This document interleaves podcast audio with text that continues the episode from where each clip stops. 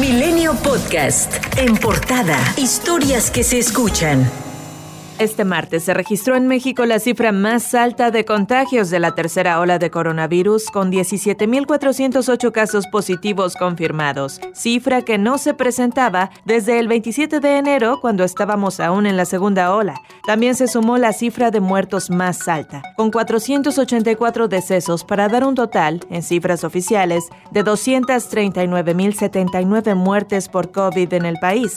El subsecretario de Salud Hugo López Gatel aseguró que no hay evidencia científica que demuestre que la variante Delta sea más agresiva que otras. Incluso señaló que hay una poderosa campaña de opinión, impulsada por compañías farmacéuticas, para hacer negocio generando preocupación por las variantes del coronavirus, en vacunación de menores y aplicación de terceras dosis. Es muy notorio cómo en la narrativa pública, en la información que se publica en medios, no solo en México, insisto, en el mundo entero, hay una importante desconexión con respecto a la evidencia científica. No hay evidencia científica de que se requiera vacunar niños, de que se requieran dosis de refuerzo o que haya una especial preocupación por que sean más virulentas las variantes, ni siquiera la variante Delta.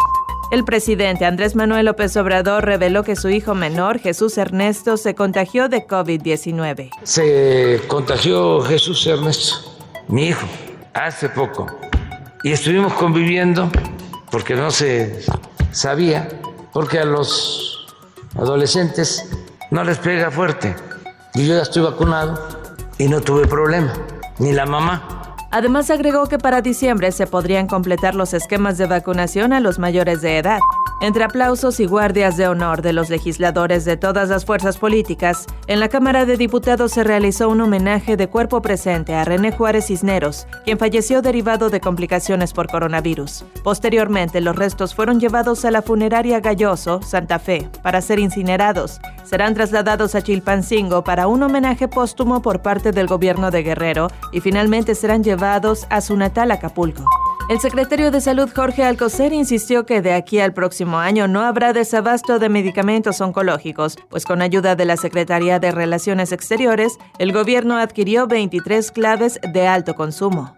Un tribunal federal otorgó un amparo al empresario Kamel Nasif, deslindándolo del delito de tortura contra la periodista Lidia Cacho, sentencia que echa abajo la orden de aprehensión en su contra. Los magistrados determinaron otorgarle el amparo al rey de la mezclilla, pues determinó que ninguno de los funcionarios que participaron en la detención y tortura de Cacho manifestó haber recibido órdenes para castigarla por publicar el libro Los demonios del Edén. Por su parte, Lidia Cacho y la organización Artículo 19 alertaron que la sentencia de los magistrados da un golpe a todos los expedientes del caso y podría abrir la puerta para absolver a los demás acusados en el caso, como el exgobernador de Puebla, Mario Marín, a quien, por cierto, un juez le negó un amparo contra el auto de formal prisión dictado en su contra por el delito de tortura en agravio de la periodista. La Suprema Corte de Justicia de la Nación admitió a trámite dos impugnaciones en contra de la reforma mediante la cual el actual Congreso de Tamaulipas blindó al gobernador Francisco Javier García Cabeza de Vaca contra un posible intento de la próxima legislatura para retirarle el fuero.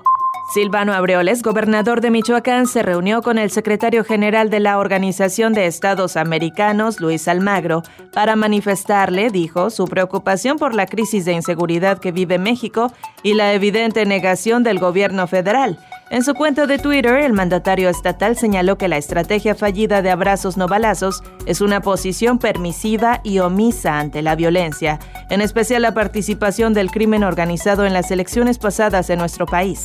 El presidente Andrés Manuel López Obrador viajará el próximo viernes a Badiraguato, Sinaloa, como parte de sus giras de fin de semana. Sin embargo, la Oficina de Comunicación de la Presidencia informó que el acto en este lugar será privado.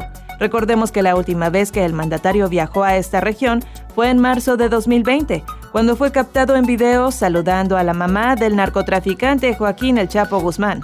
Movimiento Ciudadano informó que el viernes impugnará ante el Tribunal Electoral la multa de más de 55 millones de pesos impuesta por el INE por presuntamente no haber reportado el apoyo en redes sociales que recibió el ahora gobernador electo de Nuevo León, Samuel García, por parte de su esposa, Mariana Rodríguez, y por las aportaciones ilegales que recibió García Sepúlveda de su familia por al menos 28.5 millones de pesos para su campaña.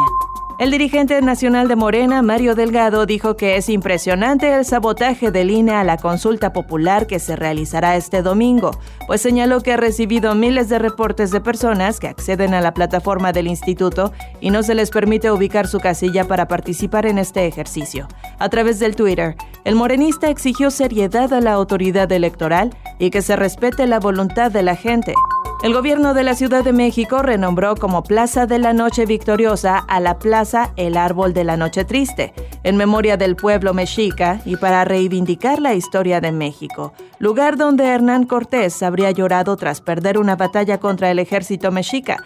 Así lo dijo Beatriz Gutiérrez Müller, presidenta honoraria del Consejo de la Coordinación de Memoria Histórica y Cultural de México. Con este sencillo cambio de nombre se hace pues un acto de justicia con los antiguos pobladores de nuestra ciudad que dieron la vida por su defensa. Reconocemos a nuestros héroes en su anónima inmensidad y esto en cualquier historia nacional es indispensable para la identidad colectiva. El Senado y el sector privado de Estados Unidos manifestaron su preocupación por el lento proceso que México está realizando sobre la implementación de la reforma laboral, así como la discriminación que el gobierno mexicano realiza hacia las empresas estadounidenses en el ámbito energético, situaciones que van en contra del TEMEC. Milenio Podcast.